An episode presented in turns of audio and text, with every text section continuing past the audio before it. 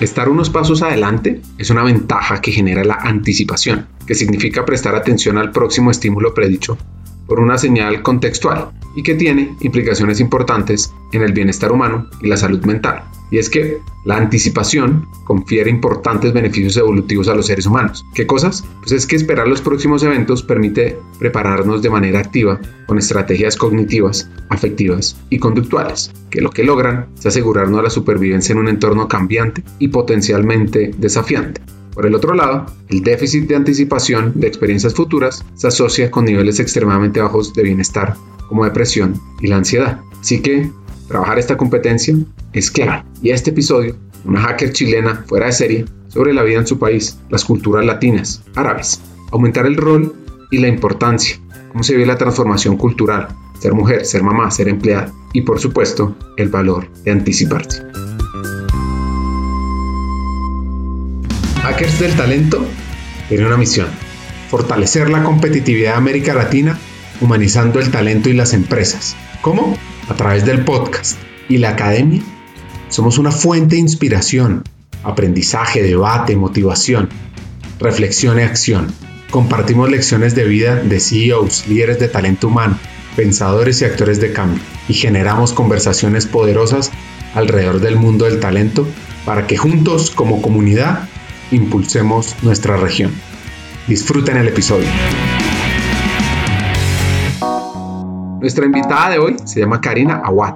Como les conté, es chilena. Lleva más de 10 años en México. Hoy es la CHRO, líder de los temas de talento para Coca-Cola FEMSA pero nací eh, en una familia, somos tres mujeres, yo soy la del medio, con todo lo que eso implica, la rebeldía y toda la voz que a veces los hermanos del medio sacamos, con dos papás profesionales que trabajaron toda la vida, por lo tanto, eh, para mí el tema de, de ver a una mujer trabajando, en el caso de mi mamá, era algo totalmente común. Yo no me acuerdo, ella dice que sí, pero yo no me acuerdo de haber reclamado que no tenía tiempo para nosotras, no, no recuerdo que me haya dolido, me acuerdo sí de citas a los doctores que llegaba siempre tarde, ¿ah? y yo decía, yo nunca voy a hacer eso. Pues pregúntale a mis hijos hoy día, jamás llegué puntual a ninguna cita con ningún doctor, pero sin duda que eso en mi familia me marcó mucho en términos de que para mí era totalmente normal esto de, luego salir y, trabajar y,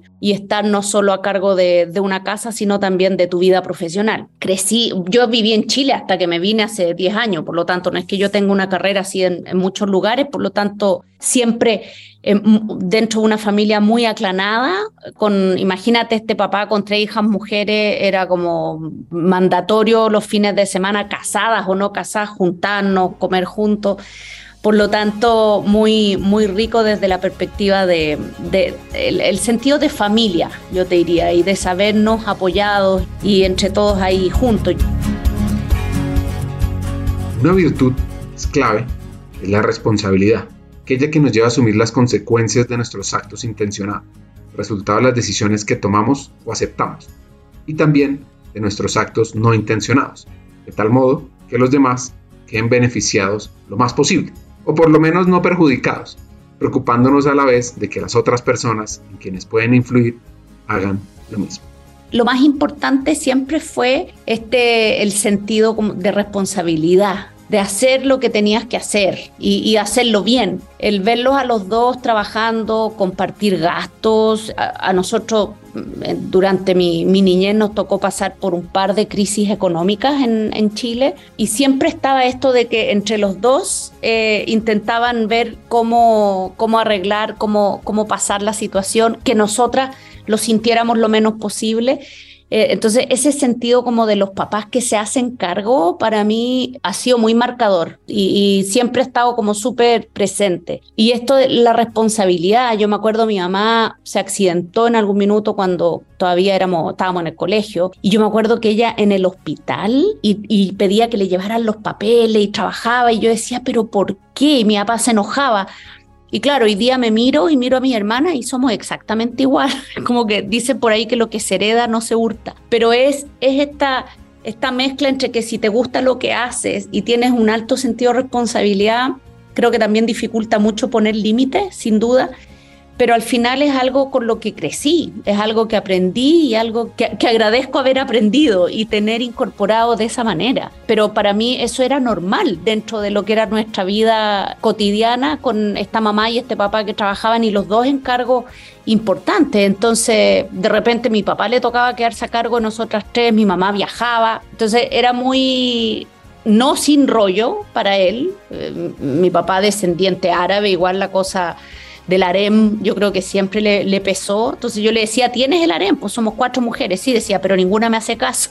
Pero al final sí el ver eh, el cómo las responsabilidades se compartían, eh, creo que fue bien importante para las tres, para las tres hermanas, la verdad. No tengo duda de eso.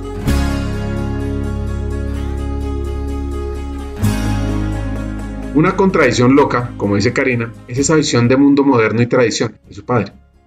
Pero la verdad es que nunca le resultó a mi papá esto de la educación árabe. ¿ah?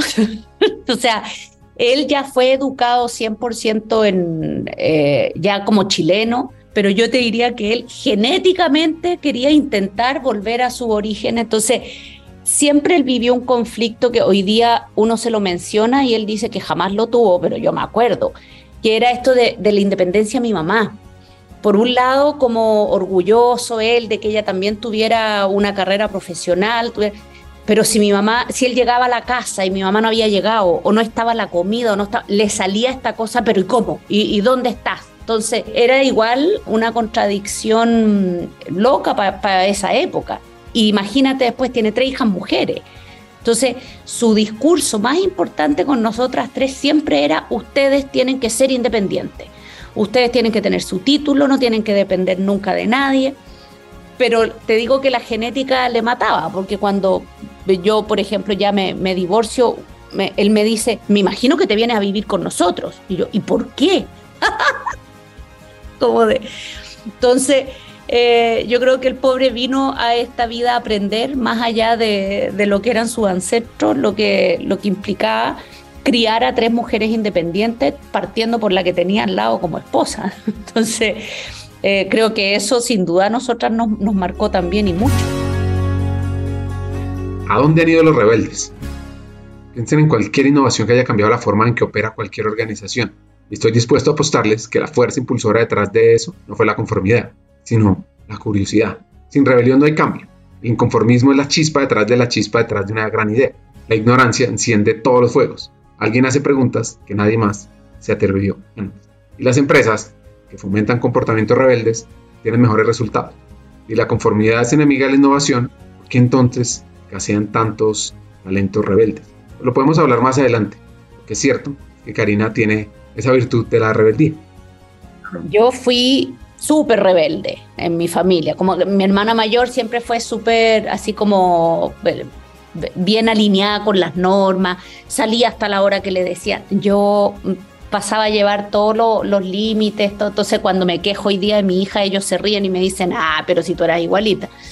El, pero siempre como que cuestioné mucho el statu quo, yo te diría, en mi familia. Yo era la voz como de la, de, la rebeldía. Yo creo que sentía que yo tenía que hablar por los oprimidos en esa casa o, por lo que fuera. Entonces solía tomar bandera, bastaba que yo viera a mi papá dónde estaba y yo tomaba la bandera de la vereda opuesta por molestar muchas veces. Em, pero, pero tuve una, una adolescencia muy rica, muy, o sea, eso mismo creo que a mí me permitió eh, probar muchas cosas, probar mis mismos límites, aprender, eh, meterme en cosas más allá de lo que era mi, eh, el espacio donde mi familia se supone se movía, donde mi colegio debía estar. Entonces yo fui educada en colegio de monja, no había monja en esa época. Pero igual, pues yo como que cuestionaba todo esto y que nos hicieran clases de bordado y clases de cocina. Y yo decía, ¿para qué? O sea, era como... Entonces, claramente, y, amaba mi colegio, ¿ah? pero son cosas que al final, desde la rebelión, sin duda a mí me marcaron, me marcaron mucho. Ahora, mi hermana grande, que también terminó eh, ahí mismo, ella mucho más integrada entre su vida profesional y una dueña de casa, pero perfecta, cocina delicioso, hace todo. Yo como que la parte de, de dueña de casa y eso siempre me rebelé. Entonces para mí era desde esa edad que yo cuestionaba por qué nos tenían que enseñar a cocinar en el colegio, a bordar. Era como, ah, y es parte de lo que después también terminé como eh, viviendo. O sea, para mí eran temas que no tenían nada que ver con el ser señorita, como le llamaban en esa época. Y creo y agradezco mucho esa educación porque eso me dio fuerza también para buscar y salirme de esos espacios y, y explorar el límites que a lo mejor de otra manera no, no lo hubiera descubierto. Para mí fue eh, yo tengo muy buenos recuerdos de, claro, eh, la rebeldía tiene implícito también eh, mucho conflicto. O sea, yo era en mi casa la, la complicada, la peleadora, y, eso hoy día yo lo cuento así como, ah, qué rico, pero, pero era doloroso también. O sea, y, y, convivencias como de soledad, de que nadie me entiende. Pero creo que eso también forma carácter, sin duda. Y, yo cuando me veo me reconozco así como súper eh, guerrera en general y tiene mucho que ver con desde donde yo me paraba, desde esa etapa, digamos. Entonces, pero yo tengo muy buenos recuerdos de, esa etapa de mi vida. Tal vez los líderes no saben cómo tratar con los alborotadores, se sienten amenazados. Es que sin problema no hay cambio. La originalidad es la mejor forma de rebelión, dice Mike Sasso. Las empresas son una paradoja viviente. Quieren ser más innovadoras, pero esperan que sus empleados se ajusten a las normas. Ah, ¿cómo lo ven? Pues menos del 10% de los empleados piensan que su empleador alienta regularmente la no conformidad. Menos del 10%. Así que las organizaciones no están diseñadas para la innovación, sino para recompensar la conformidad. Cuanto más gente respete las reglas y lo que se espera de ellos, mejor. Así que la presión para conformarse empeora a medida que ascendemos en la escala corporativa. Oigamos esto sobre la carrera de Karina. En, mi casa habían tres carreras prohibidas por mi padre. No podíamos estudiar teatro, pedagogía ni psicología. Obvio, yo quería estudiar teatro también porque me encantaba. Entonces, no, mira, fue todo un. Por, por mitos y cosas que mi papá decía, que me iba a volver loca, que me iba a poner drogadicta o comunista. Anda a saber la cantidad de juicios y apreciaciones de, esa época. Pero a mí me gustaba la psicología, o sea, no, no era algo que no me gustara pero para mí era un tema que yo iba a defender y, me, y me encanta haberlo estudiado. Yo después, eh, yo estudié en la escuela, en, la Universidad Católica, y yo sabía que no podía dedicarme a organizacional. En esa época, la psicología, el que no era clínico, no era muy bien visto. Entonces, igual saqué la clínica, me gustó, pero yo le decía, lo organizacional es lo mío. Y después tuve, ya tarde, hace pocos años, me perfeccioné con un MBA y a mí me gusta mucho ese mix de mi formación. Estoy segura que si lo hubiera hecho al revés, si yo hubiera partido estudiando negocio, no sé si la sensibilidad que, he podido desarrollar para el área de recursos humanos sería, sería la misma. Entonces, eh, entré desde ahí, desde la... Desde el voy a estudiar lo que no se puede estudiar. Por supuesto que eh, mi papá se la sufrió, pero nada, hoy día es súper orgulloso de, sus tres hijas, así que no, no tiene nada que reclamar. El foco en psicología era llegar a ser psicoanalista, lo estuvo intentando, hizo la práctica, lo sufrió, no podía dejar de pensar en los pacientes. Así que se fue, tierra al fuego, un pozo petrolero, hacer evaluaciones de clima, de clima organizacional, por supuesto, y encontró que eso era lo que le hacía brillar. Eso sí, admira a sus colegas, los psicoanalistas. Yo admiro a, mis colegas eh, que, siguen en clínica y cuando hablo con ellos les, les pregunto, eh, es muy complicado. O sea, el, hay que estar muy bien preparado, tienes que estar en supervisión permanente, porque claro, es muy complicado no, no, ay, no llevarte esos problemas, no, o, el proceso personal también de limpieza, de, son temas que requieren mucho, yo no es que haya dicho, ay, no, clínica no, porque o sea, es muy aburrido. No, para mí era, era un esfuerzo súper fuerte y grande desde mi forma de ser, que me, resultaba mucho más simple administrarlo en el ámbito organizacional que en el ámbito clínico. Y hasta el día de hoy yo mi respeto a mis compañeros que trabajan en, en clínica.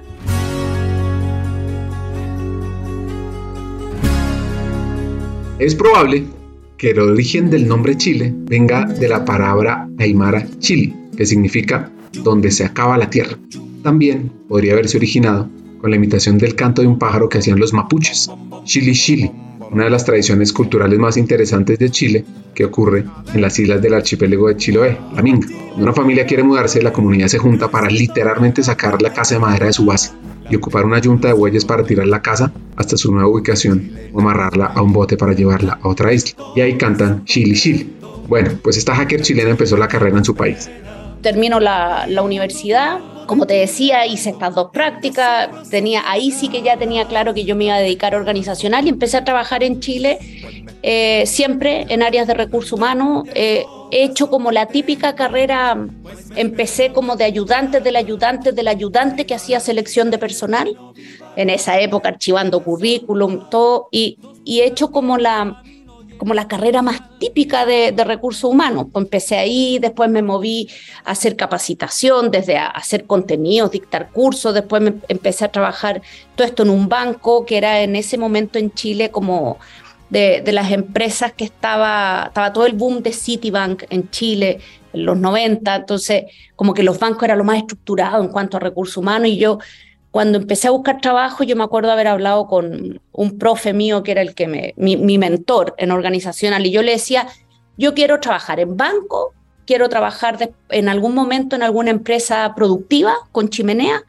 y también quisiera trabajar en alguna empresa internacional. Fueron como mis tres definiciones, lo, lo que yo tenía claro en ese minuto. Y eso sin duda me ayudó un montón a tomar ciertas decisiones después, durante mi, mi carrera. Entonces trabajé los primeros nueve años en, un banco donde pude aprender a hacer de todo, porque era la que reemplazaba a todo el mundo en las vacaciones. Incluso me metí a aprender de payroll, de temas como de, mirando nomás, yo de una formación mucho más soft, si tú quieres, desde la psicología, pero me encantaba todo el tema de administración de personal. Entonces, como yo no tenía niños, recién me había casado, en Chile es muy típico que en enero y febrero son las vacaciones, entonces yo levantaba la mano para reemplazar al que tuviera que salir. Y eso me permitió aprender mucho. Y, ya de ahí se fueron dando como pasos. Yo siempre he dicho que he sido súper afortunada, tanto de los jefes que he tenido como de las oportunidades que se me, se me han dado. Y me fueron apareciendo opciones. Eh, ya cuando eh, tuve a mi segundo hijo, volviendo del postnatal, me invitaron a una empresa productiva de, levaduras a un rol ya de jefatura de desarrollo organizacional, me acuerdo. Entonces, como que mi carrera, cuando a mí me dicen, ¿cómo lo planeaste? Uno no planea tanto qué pasos vas a dar. Yo te diría que mi mayor planeación fue esto, identificar qué tipo de empresas a mí me, me gustaba como para poder trabajar. Eh, sin duda, algo que siempre he aplicado, un filtro súper importante es que para mí era fundamental estar en una empresa donde el área de recursos humanos estuviera bien posicionada, aunque, o sea, donde no fuera, donde hubiese espacio real para hacer lo que yo creía desde mi, mi mirada qué es lo que había que hacer. Y, ya en roles más, más grandes, cuando empecé a tomar roles ya de liderazgo, en, súper importante estar en empresas donde, aunque el área no estuviera tan bien posicionada, te dieran el espacio para posicionarlo, que es lo que yo sí creo, que nosotros tenemos una responsabilidad enorme de, enorme de cómo colocar eh, el área de gestión de personas en las organizaciones para que sí sean estratégicas. Entonces, tuve una carrera bien así como, como de libro, como de, de chavenato, digo yo, que es con el que yo empecé a estudiar en los 90, así, selección, capacitación, desarrollo organizacional, eh, después me moví ya como jefe de DO en esta, en esta empresa. Después tuve un salto súper importante en mi carrera que me invitan eh, a una empresa que era lo, se venía separando los call centers de Telefónica en Chile, Atento, que está en varios países. Me invitan a tomar el área dura de recursos humanos. Yo les decía a ustedes, están locos, yo no tenía que irme a cargo de administración de personal, de relaciones con los sindicatos, de todo lo que era estudios, KPI de recursos humanos. Y eso para mí fue una oportunidad maravillosa y fue, eh, me acuerdo que el hunting que me buscó me dijo, ellos andan buscando a alguien con buena orientación de cliente, porque tienen temas que hay que resolver y, necesitan, no es tanto lo que requieras técnicamente. Tomé ese salto súper asustada y para mí es sin duda lo que fue un, un complemento súper interesante para lo que después ya fue mi carrera como cabeza de recursos humanos Entonces, y de ahí ya empecé a, crecer como responsable de recursos humanos. Hagamos una pausa. Nuestra misión solo, solamente solo la podemos cumplir si juntos nos unimos en este propósito. Tu apoyo es fundamental. Puedes arrancar compartiendo los episodios en WhatsApp, suscribirte al podcast en las diferentes plataformas, seguirnos en nuestra página de LinkedIn Hackers del Talento o en nuestra página web hackersdeltalento.co e incluso inscribirte y aprender juntos en la Academia Hackers del Talento. Ya hay varios que lo están impulsando. Gracias a CRIP Región Centro, a Medir y muchos más que están detrás por su apoyo. Cerramos esta pausa y volvemos con el episodio. Chile es conocido por sus habitantes como el país de los poetas. Esto gracias principalmente a dos figuras de la literatura muy respetadas, que son los poetas y escritores Gabriela Mistral y Pablo Neruda. Ambos ganaron el Premio Nobel de Literatura y Karina tiene grandes sueños. Porque no era un área en el que yo hubiera levantado la mano para irme. Esas típicas posiciones donde yo decía, pero es que yo no soy tan buena, yo, yo no soy especialista en administración de, de personas, en payroll, en sistemas, todo lo que eran los KPIs y estudios de recursos humanos en ese minuto, antes de los analíticos, cuando se sacaban indicadores. Yo era psicóloga. Yo llegué a liderar ahí a un grupo donde había un par de ingenieros que me miraban como con cara de, ¿y tú qué nos vas a enseñar en esto? Y creo que fue una experiencia preciosa también de aprender que tú ahí tienes que llegar con la humildad de poder reconocer qué sabes y qué no sabes porque es bien importante cuando uno no es experto en esto, imagínate en temas de ley laboral, que yo lo miraba pero desde lejos, o sea, cuando yo hacía selección, capacitación, no eran temas para mí tan críticos. Entonces, el tener esa posibilidad de aprender eso para mí fue increíble y sobre todo de poder demostrarme a mí misma que sí lo podía hacer, eh, que, que, era un ámbito en, en el que también me podía sentir muy cómoda. Y eso te digo que para mí fue un, creo yo, un, un punto de, decisivo en lo que fue después ya, porque de ahí yo salto a otra, a otra empresa eh, y me contratan con la idea de ponerme a la cabeza de recursos humanos, yo no lo tenía claro, pero al mes que me llevan ya me dan el, el área completa de recursos humanos.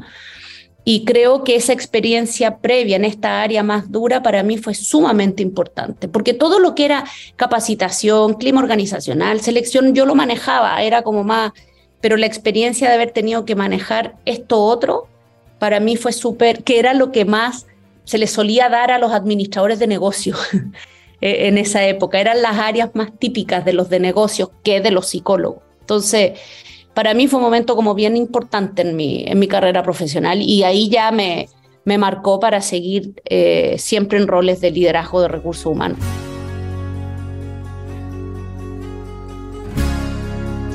Uno de los hacks claves en el desarrollo de las personas y de uno mismo es entender qué te lleva a dónde. Y eso me recuerda a un poema de Pablo Neruda, llamado Los Héroes, que dice así, como si se los llevara dentro de mi ansiedad encuentro los héroes donde los busco al principio no supe distinguirlos, pero ya enrielado en las artimañas de la vida, los veo pasar a mi lado y aprendo a darles lo que no poseen.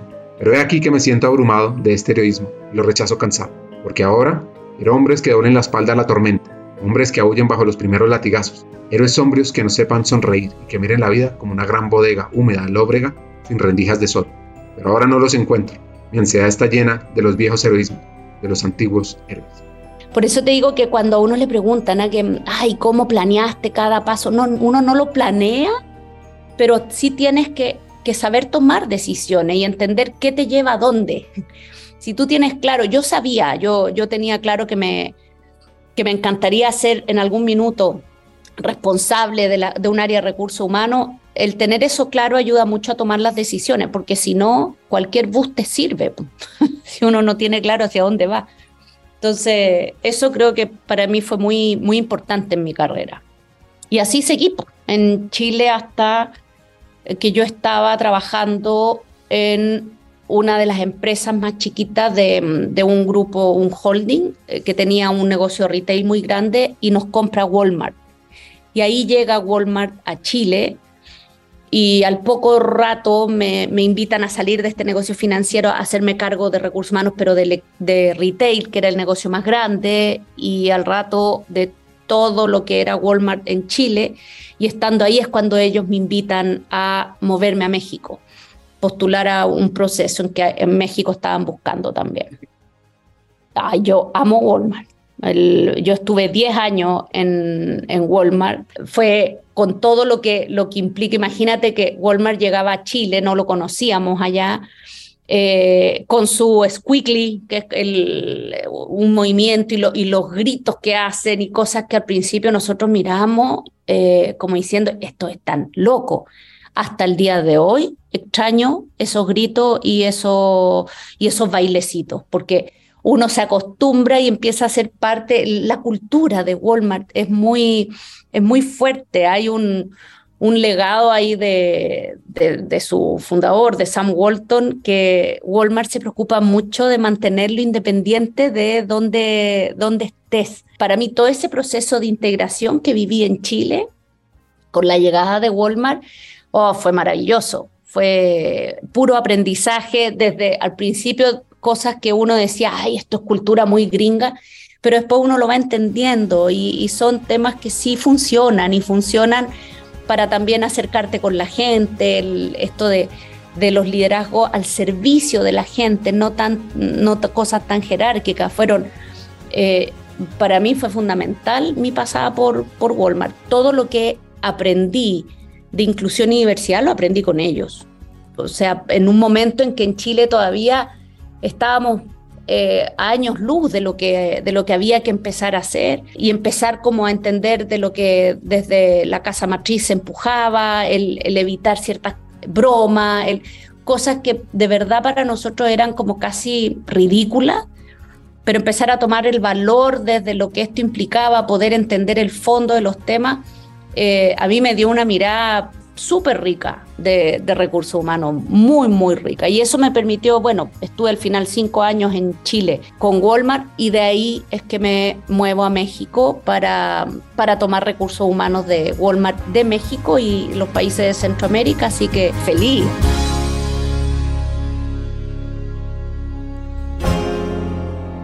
Sam Walton, el fundador de Walmart, tiene frases maravillosas. Saquen su libreta y anoten las que más les guste. Una dice, los líderes sobresalientes saben la manera de aumentar la autoestima de su personal. Si las personas creen en sí mismos, es increíble lo que pueden lograr. Las expectativas altas son clave para alcanzarlo todo. No es capital lo que escasea, es visión. Hay una que me gustó y es, siempre creen en las metas. Hay que proponerse algo en intentar lograr. Si no funciona, no importa. Por lo menos te habrás divertido intentando. Todos nosotros nos gusta saber cuando alguien aprecia lo que hacemos por ellos. Nos gusta oír eso con frecuencia. En especial cuando hacemos alguna cosa de la cual realmente nos enorgullecemos. Unas palabras de elogio, bien escogidas, sinceras y oportunas. Ellas no cuestan absolutamente nada y valen una fortuna. Eso es humanizar. Como dice él, hay un solo jefe, el cliente. Y puede echar a todos desde el presidente de la empresa para abajo, simplemente yendo a gastar su dinero a otro lado. Bueno, viendo la historia, el cambio de Chile a México es significativo.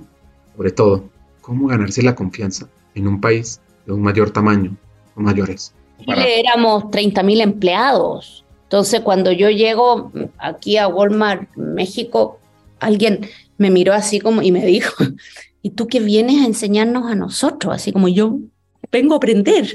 yo creo sí que, que lo que había, que pasaba en Chile, a mí me había tocado eh, hacer parte, porque no, no fui yo la que lo empezó haciendo, de todo el proceso como de, de fusión cultural, de tomar políticas, de ir eh, viendo qué temas aplicar de la cultura de Walmart. Y en ese minuto, en el 2012, eh, acá en, México, había como una necesidad de volver a revisar lo que era, si bien México fue la primera, la primera operación que Walmart abre fuera de Estados Unidos, no tenía todavía en ese minuto tan estandarizado su proceso de adquisiciones. Entonces, fue como que en ese año se, se hace como un stop y se vuelve a revisar todo lo que había que eh, alinear con Walmart. Yo hoy día miro para atrás y creo que eso, mi experiencia en Chile en ese proceso tuvo mucho que ver, creo yo, con lo que yo podía venir y, hacer acá pero para mí fue un salto enorme. O sea, de repente era decir, ¡ay! 230 mil almas que dependen de uno o de las decisiones que uno tome, no, no es menor yo creo que cuando tomé la decisión también de agarrar a mis niños y venirme a México, no, como que no le, no le di todo el peso que tenía, menos mal, porque si no, capaz que no lo hubiera hecho. Antes de seguir conociendo la historia y los aprendizajes, hagamos una pausa en su vida profesional y entendamos su rol como mamá sobre esos sesgos inconscientes de género. Yo estaba en el banco cuando tuve mi primera hija. Bueno, todas las mujeres yo creo que vivimos la, la maternidad de, de manera súper especial, pero para mí fue súper rico. Yo, yo juraba que no me iba a sentir ni culpable cuando tuviera que volver a la oficina. Era como, para mí era tan normal esto de mamá, trabajar, etcétera pero me costó, me cuestioné en ese minuto como de, esto se podrá sostener. Y ya cuando tuve al, al, segundo, yo, mis hijos hoy día tienen 26 años, la mayor cumple 27 ahora y 23, el más chico. Cuando tuve al segundo, justo me agarran un cambio de trabajo del banco a la planta esta de levadura, acorté mi postnatal, o sea, como decisiones así bien eh, a lo bestia, digamos, de, de dejar como el tema de mamá a lo mejor más como en segundo plano y que después yo miraba para atrás y decía, no sé, no sé si son cosas que hubiera, que volvería, que volvería a hacer. Yo estaba casada en ese minuto y mi, mi marido me complementaba muchísimo, muchísimo. O sea, él era el que iba por los niños al jardín, al supermercado. Entonces, eh, tenía él más flexibilidad también de, horario y eso me, me, ayudaba mucho. Pero yo me divorcio cuando los niños tenían seis y tres años.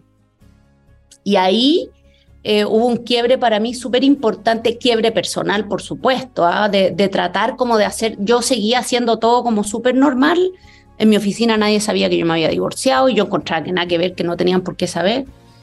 Eh, yo estaba ahí en los call centers y llega un día mi jefe y me dice, eh, yo ya llevaba como un mes divorciada y me dice, me acabo de enterar que te divorciaste, que estás en un proceso complicado. Sí, le digo, ¿qué tiene que ver eso? yo súper defendía. Eh, eso no es menor para las mujeres. ¿eh? Yo en ese minuto tenía muy pegado esto de que hay que trabajar como hombre para, para, que te vaya bien. Y no es verdad. Y yo en ese minuto le salté a mi jefe como, ¿y qué, tiene, qué, qué importa que yo esté pasando un momento complicado? ¿Se lo pregunta si es un hombre? Obvio que sí, me dice él. Y no puede ser que lleves un mes en esto, tus niños son chiquititos, cierra tu computador y te vas a tu casa si quieres trabajar desde allá, pero tú necesitas estar en tu casa. Yo, Ricardo, me sentí tan ofendida.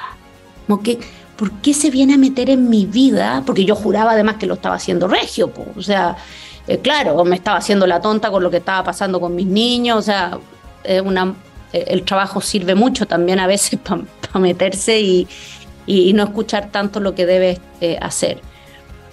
Eso a mí fue un momento de aprendizaje, no en ese minuto posterior, porque claro que yo necesitaba estar en mi casa con mis hijos, escuchar y ver qué estaba pasando y hacerme cargo de lo que ahí estaba pasando. Fue muy duro. Y en ese momento fue sí un rebalanceo de vida. Y ahí decidí moverme incluso de, de esta empresa porque yo trabajaba 7 por 24 y tomé una decisión de moverme lateralmente a una empresa más tranquila, en un rol menos... Eh, ¿cómo se llama? Men menos de bombero, eh, un rol más de back office, para poder dedicarle a mis niños el espacio que yo necesitaba en ese momento. Fue un, un aprendizaje muy fuerte. El problema fue que ese movimiento es el que hice, que yo te mencionaba antes, que, que la empresa que me lleva ya tenía pensado moverme a mí, si es que no les iba bien con quien tenían a la cabeza, moverme a mí a esa posición. Y cuando eso ocurre, como al mes y medio de que yo había llegado, yo me acuerdo, mi papá me decía, no puedes aceptar. ¿Por qué? ¿Por qué te metes en problemas si en estos momentos los niños son tu prioridad? Y yo decía, ay, Dios mío, ¿qué hago? Era... Pero bueno, ahí empezó todo mi, mis malabares, yo te diría más consciente, ya estando sola, sin este eh, marido que, que me compensaba. Eh, en un proceso permanente. Cuando a mí me preguntan, ¿y cómo se hace para conseguir balance? No, nunca lo conseguí, nunca. O sea, eh, el balance creo yo es un mito. Eh, varía además según el momento, según la etapa de los niños, pero mi hija, que es una delicia, ella es como la mafalda, el personaje este de las caricaturas. Como a los 11 años, y me acuerdo, yo iba en el auto, los iba a dejar al colegio, ¿ah? y mi hija me dice, mami, yo cuando sea grande puedo hacer dos cosas ¿Cómo? Eh, ah, porque yo quiero ser veterinaria, quería en ese minuto, pero también quiero ser mamá. Ay, yo, pero monita, obvio, como yo, yo soy psicóloga y soy mamá. No, pues me dice, yo no quiero ser mamá como tú, quiero ser mamá de verdad, no de una hora al día. Casi me morí. Casi y yo me acuerdo que los dejé en el colegio y me estacioné y yo lloraba y llamé a mi mamá y mi mamá muerta de la risa me decía, tú me decías las mismas tonteras. yo no es verdad, no es verdad. Mis hijos me despidieron de mamá un día, en la comida me entregaron una carta porque yo no estaba cumpliendo mi rol. No, bien, bien interesante el, el viaje, digamos. Entonces, eh, es un desafío permanente. Entonces, cuando yo estaba en Walmart y a mí me preguntaban, ¿tú te moverías fuera de Chile? Yo siempre decía sí, sí, pero no era un tema que yo necesariamente tenía conversado con mis hijos. Ricardo, yo pesqué a mis niños y me vine a México con mi hija mayor de 17 años, entrando a su último año colegio en Chile. Y el chico de 14. Y yo dije, nos vamos. y que Diosito me acompañe nomás, porque gracias a Dios eh, funcionó pero mm, es complicado porque, claro, yo ya estaba sola con los dos, eh, sola económicamente, digamos, entonces si yo tenía una mejor opción en fuera de Chile, yo dije, ¿por qué no intentarlo? Pero son, yo creo que es parte de las decisiones cuando a mí me dicen que a qué atribuyes el éxito, depende cómo uno mide el éxito, pero para mí el éxito es hacer lo que, lo que me gusta hacer y vivir de ello, qué mejor pero sí creo que tiene mucho que ver con, con tomar riesgo, con en ese momento cuando mis hijos me decían, ¿cómo nos vamos a ir, mamá? Y si no te va bien, nos devolvemos, pero ya no vas a tener trabajo, pero, pero voy a encontrar, venderé pizza si es necesario. O sea, creo que también el, esa mm, capacidad de tomar decisiones que sabes que, que no son escritas en piedra y que todo puede uno puede probar y puede volver atrás, creo que sin duda marcó mucho mi, ha marcado mucho mi trayectoria y, mi rol no solo profesional, sino como mamá, como mujer. ¿Quieres saber cómo ser un hacker del talento? Nuestra motivación es formar los futuros líderes de talento humano en América Latina, para que seamos estratégicos, tecnológicos, transformadores, y así liderar la humanización de las empresas. Tenemos la Academia Hackers del Talento, donde puedes aprender de la experiencia de forma colectiva, donde los profesores son vicepresidentes y CEOs de compañías líderes en América Latina, donde contamos con un contenido relevante 20 sesiones con temas claves para el futuro de talento humano.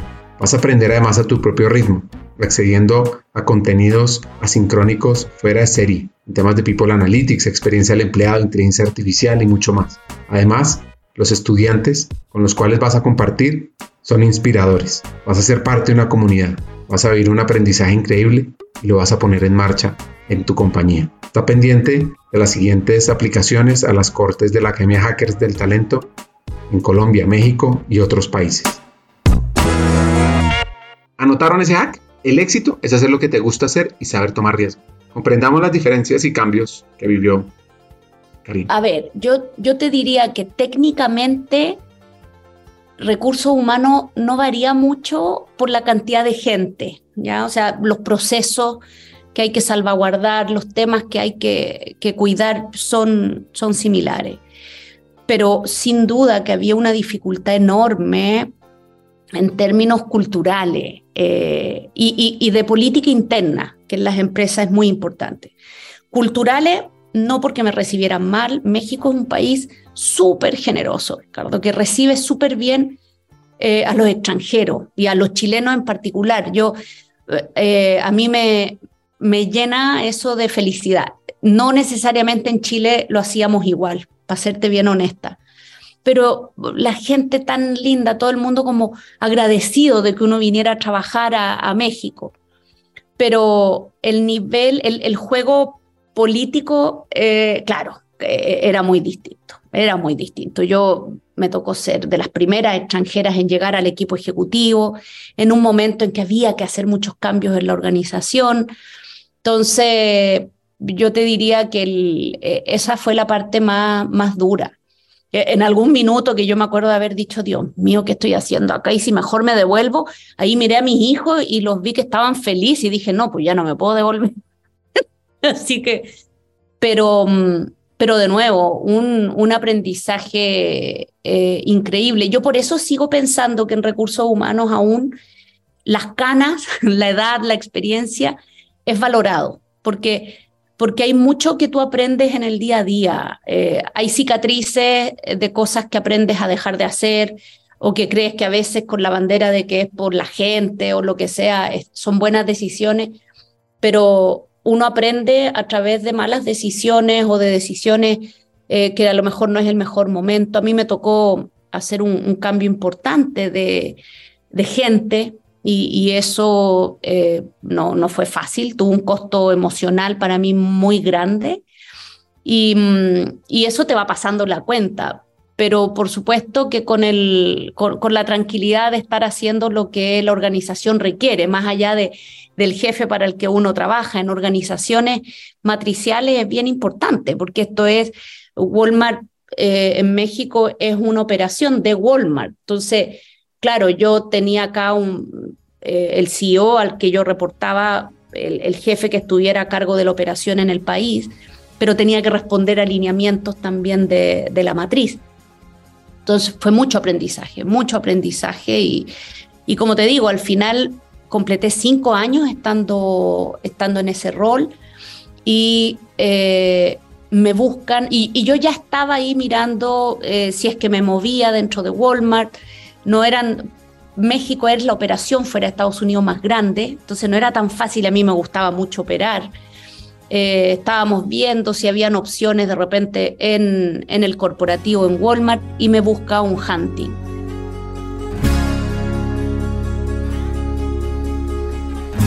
Es que le ofrecen ser la líder de People para Coca-Cola FEMSA.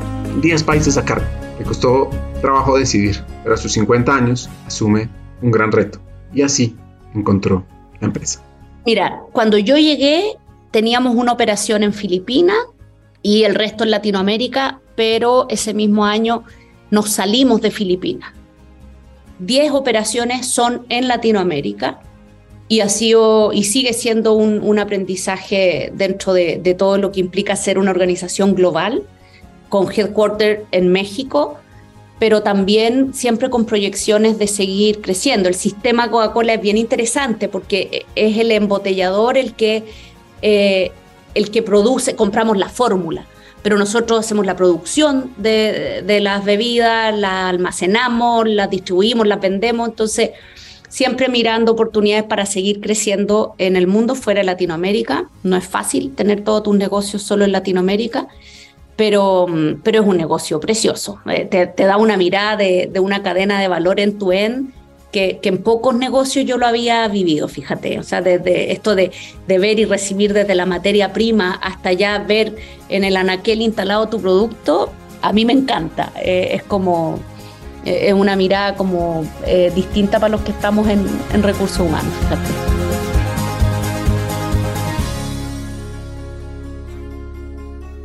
Voy a contar un poquito de FEMSA. Inició operaciones en 1890 como una empresa cervecera en Monterrey, México. Hoy, más de un siglo después, son una compañía líder global en las industrias de bebida, de comercio al detalle, logística, distribución. Y por su parte, Coca-Cola FEMSA, el embotellador más grande por volumen de ventas en todo el sistema Coca-Cola, que atiende nada más y nada menos que 266 millones de personas a través de 2 millones de puntos de venta en nueve mercados de Latinoamérica, un portafolio de marcas líderes. Y es clave entender esto en detalle. Te explico, porque nosotros estamos, formamos parte de un sistema no, no tan simple, pero es bien entretenido. Coca-Cola FEMSA, aproximadamente la mitad, el 49% de nuestra propiedad es de FEMSA. FEMSA es una empresa que parte en, en México, que tiene más de 120 años, y que tiene eh, unos negocios enormes donde nosotros como embotellador somos uno de sus negocios. Los otros negocios que FEMSA tiene, como tú mencionas, los OXO, el negocio de farmacia, eh, el negocio del spin digital, etcétera, son negocios 100% de FEMSA. Nosotros como embotellador, FEMSA tiene eh, la, la mayoría, pero también hay un porcentaje que lo tiene Coca-Cola Company, en nuestro caso y otro porcentaje que está en acciones en las bolsas, en México y, afuera en, Nueva York. Entonces, es parte también, eh, porque somos parte de lo que se llama el sistema Coca-Cola. Entonces, por ejemplo, yo pertenezco a los consejos de recursos humanos, donde está el HR de Coca-Cola y las cabezas de los principales embotelladores y trabajamos en conjunto y vemos qué cosas hacer, qué, qué sinergia, qué intercambio de prácticas, pero también, y el fuerte de mi governance está desde FEMSA. Entonces, porque al, al final eh, nosotros tenemos también y fomentamos mucho y lo estamos empujando cada vez más, el poder ojalá intercambiar talento entre los distintos negocios de FEMSA, aunque yo tenga un porcentaje que no es de FEMSA, pero trabajamos bajo, bajo esa línea. Entonces, si bien Coca-Cola FEMSA, nuestro, CEO responde a un board, eh, estamos dentro, mi CEO también está dentro del equipo ejecutivo del CEO de todo FEMSA. Y eso hace mucho más enriquecedor todavía el escenario. Imagínense entonces lo que le pasa a Karina. La invitan a generar una transformación, una transformación cultural. Mira, yo te diría que lo más, em, para mí al menos lo, más como, lo más claro fue el, tema para el cual a mí me, invitan a venirme, que era acompañar a la organización a un proceso de transformación cultural, que, que ahí cuando uno habla de transformaciones culturales sola se desdibujan un poco, pero la verdad es que el negocio estaba en un momento eh, súper crítico de, de, mirar su modelo, el modelo de negocio. Esto de salirnos de Filipinas, por ejemplo, marcó un, un, momento como de, de, un reality check no menor en términos de decir, bueno, eh, nos salimos de allá, dejamos, esto cierra por un rato la puerta del crecimiento inorgánico, entonces nuestro foco ahora está en cómo empezar a echar a andar con más rapidez el crecimiento de las operaciones que ya teníamos. Y eso eh, requería un, proceso de cambio también de eh, cultural, pero que cultural es como el, título grande, pero implicaba instalar comportamientos distintos los líderes, implicaba aprender eh, hacer un negocio con algunos con algunas asunciones distintas a las que traíamos. Entonces fue un proceso muy rico de, desde el pensar en reestructuras organizacionales, pero sobre todo de poder acompañar con un cambio de estrategia de negocio, de modelo de negocio, qué es, eh, la, qué cultura es la que esa organización necesitaba. Y eso ha sido para mí el proceso más enriquecedor de estos años, porque eh, fue algo que era que se pudo unir a esta transformación de negocio, me explico, y eso hace que un cambio de, envergadura, de esta envergadura a nivel de cultura sea más visible. Entonces, eh, ha sido eh, en ese sentido algo muy mm, de las cosas yo creo que podemos hacer los que trabajamos, que metemos la mano en la cultura de las organizaciones, todos lo hacemos, pero esto de poder diseñarla, de poder darle intencionalidad, de poder definir hitos, eh, ayuda mucho a hacer más entendible el rol que áreas como la nuestra tienen. Y, eso eh, es un proceso que permanente. Hoy día estamos ya con vendiendo más cosas, no solo la Coca-Cola, metiendo en el camión rojo, yo creo que algunos en, Latinoamérica ya lo estamos haciendo, que es meter alcohol, vender whisky. Eh, entonces, empiezan, son distintas variables que el negocio va teniendo y que te obliga a estar replanteando qué es lo que hay que hacer y cómo hacerlo. Desde esa mirada eh, es un, un proceso muy enriquecedor, muy enriquecedor. Intencionar la cultura. ¿Qué tan activo tiene que ser ese verbo para que entendamos su importancia? Pues eso sí, conoce a profundidad el negocio. Yo soy una convencida, creo que siempre lo escuchamos, ¿ah? pero es recursos humanos no puede ser ajeno al negocio. O sea, e, eso no significa que nosotros somos quienes tenemos que dictar la pauta al negocio, pero tenemos que entenderlo. Eh, y entenderlo implica estar en las conversaciones eh, que el negocio requiere, entender decisiones que se toman y, poder desde ahí ver cómo ayudas a que la gente lo entienda, a que la gente aprenda a comportarse de ciertas maneras o, que cambiemos ciertas formas de, operar pero siempre en función de lo que el negocio requiere. Y, yo creo que esa sigue siendo una de las competencias más difíciles que tenemos en, en recursos humanos. a, mí me da mucho susto esas áreas de recursos humanos que, que pueden quedarse como solo hablando de poesía y hablar cosas bellas y bonitas, pero que no, no están en el show me the money, que al final es la razón por la que tenemos que estar. Entonces, Eso es un llamado que yo siempre hago a mis equipos. No, no nos olvidemos aquí lo que es cómo le retorno al negocio al final, desde acá, por supuesto, con el encargo de cuidar a nuestra gente, de cuidar la cultura, pero, pero el, el salario es retornar al negocio y eso creo que es un gran, gran desafío. La transformación cultural requiere cambiar los corazones, las mentes, las habilidades de la fuerza laboral para apoyar esa cultura hacia los individuos primero deben tener la convicción, es decir, el corazón, para cambiar su comportamiento. Luego, deben comprender cómo se ve el cambio de comportamiento, eso ya pasa en la mente. Y tercero, tener las herramientas necesarias, las habilidades para cambiar. Eso es uno de los retos. Sin duda, sin duda, es los procesos de transformación desde recursos humanos. Creo que es, eh, es un must o sea, ya, ya no es como el accesorio de, ay, ojalá pudiéramos hacer un plan.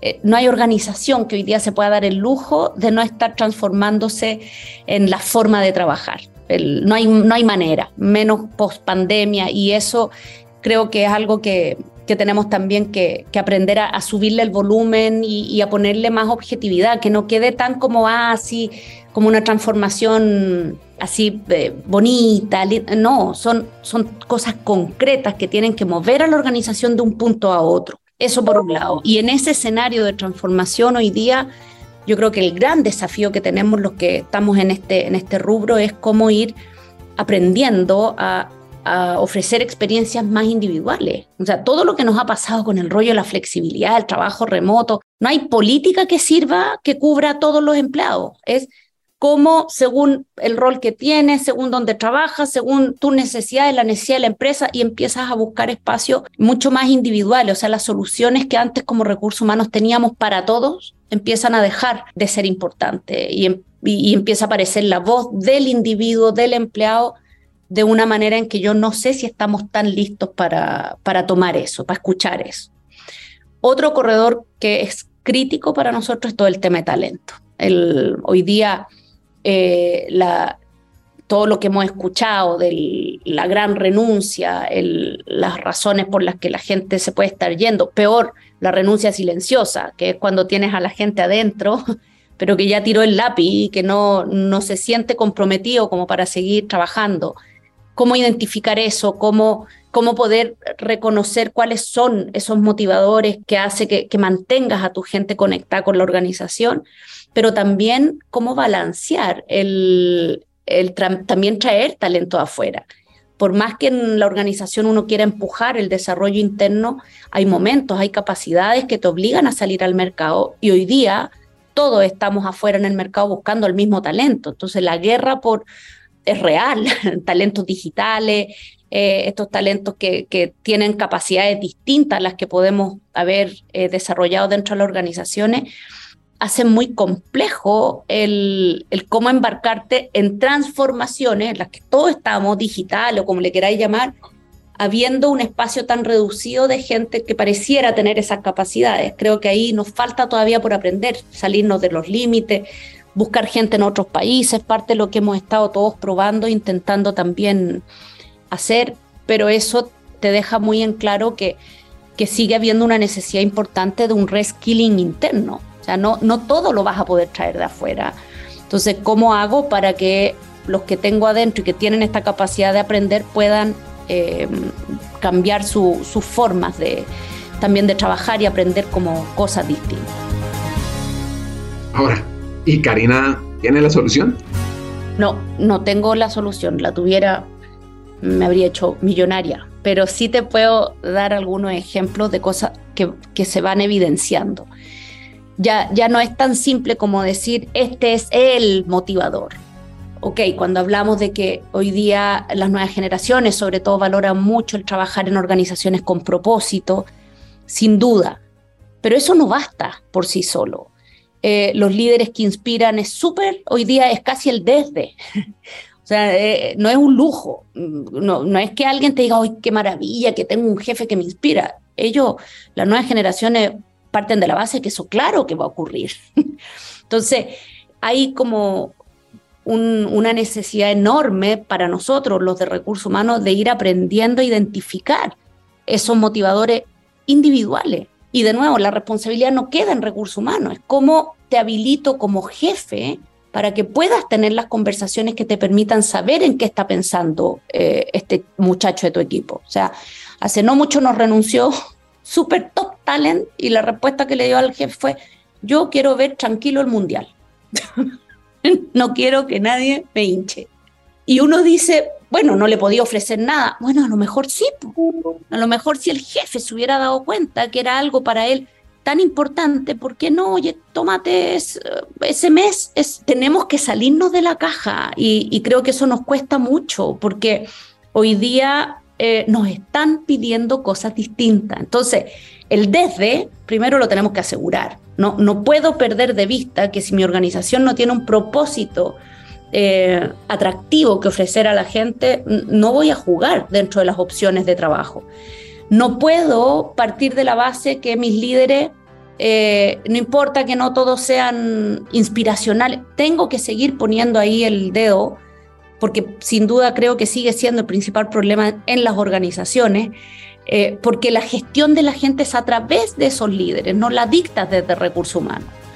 ¿Y cómo logro que ellos a su vez aprendan a escuchar, a saber la cantidad de, eh, no digo muchacho, porque es de todas las edades, ¿ah? que renuncia diciendo, es que yo no tenía clara mi carrera en la empresa. No es que tú les digas, mira, tu próximo paso es este, este, este, pero es al menos tener con cierta frecuencia conversaciones de qué te interesaría hacer, hacia dónde te gustaría moverte, cómo te ayudo, dar feedback también en la línea de eso. Entonces, es un abanico muy amplio el que hoy día se nos abre. Y, como decía antes, no, es, no hay soluciones únicas. Eso es lo complejo del momento que estamos viviendo. Es lo complejo, pero es lo maravilloso también, porque creo que nos da un espacio enorme eh, para crear, para inventar, para replantear nuestros propios paradigmas. Y creo que tenemos que estar eh, mirando eso, si no nos vamos a quedar atrás. O sea, si no, la gente no va a querer trabajar para nosotros.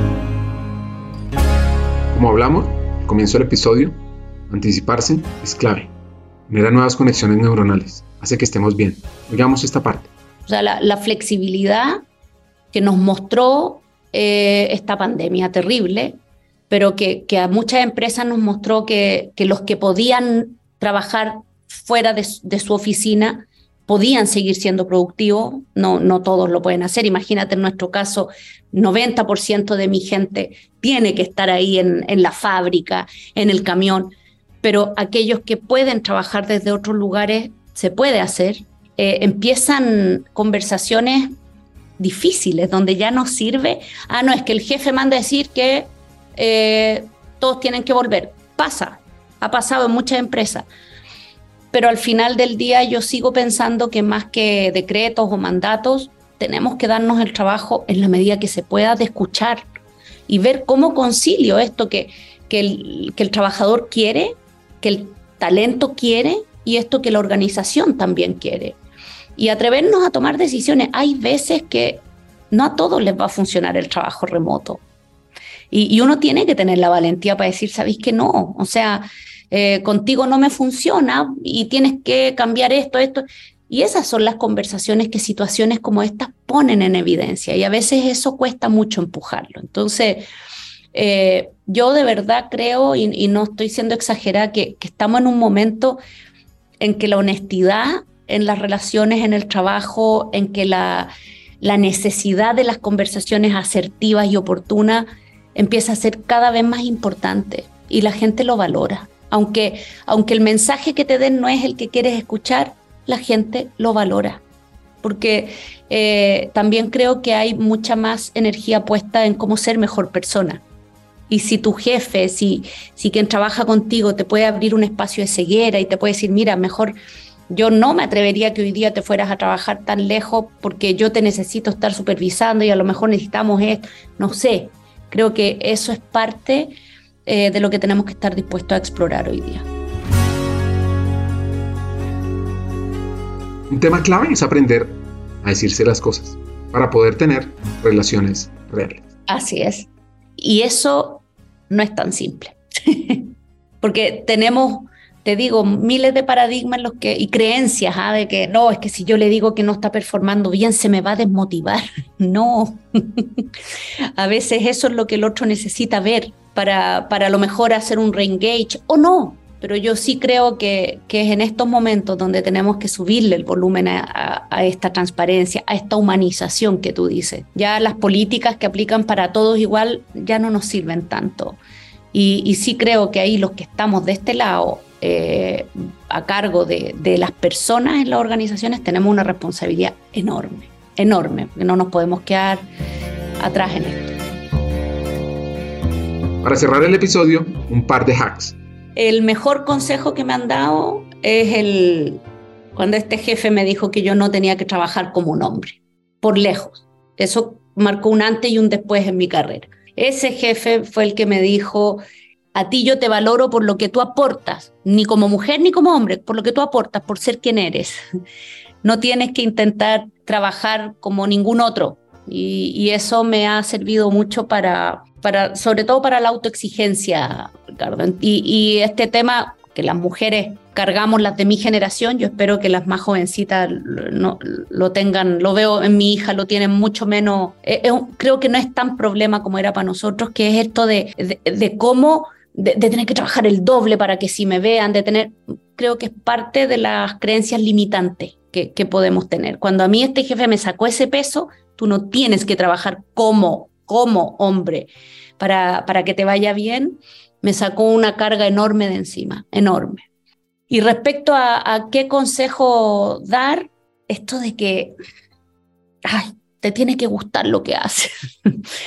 tienes que amar lo que haces, eh, tienes que, eh, creo que es la única manera de, hablando tanto del propósito, yo siempre he dicho, no es un problema de las generaciones, yo creo que las generaciones nuevas lo dicen, uno nunca lo decía, pero, pero yo creo que los seres humanos nos movemos por, por, este, por darle sentido a nuestras vidas. Entonces, eh, para mí es muy esquizofrénico el que uno tenga que estar ocho horas trabajando en algo que no te gusta o que no compartes los valores del lugar donde estás o que no lo ves como un puente para cumplir eh, tu, tus propósitos personales, tu forma de trascender como ser humano. Y sé que suena de repente medio como, ah, como, como frases hechas.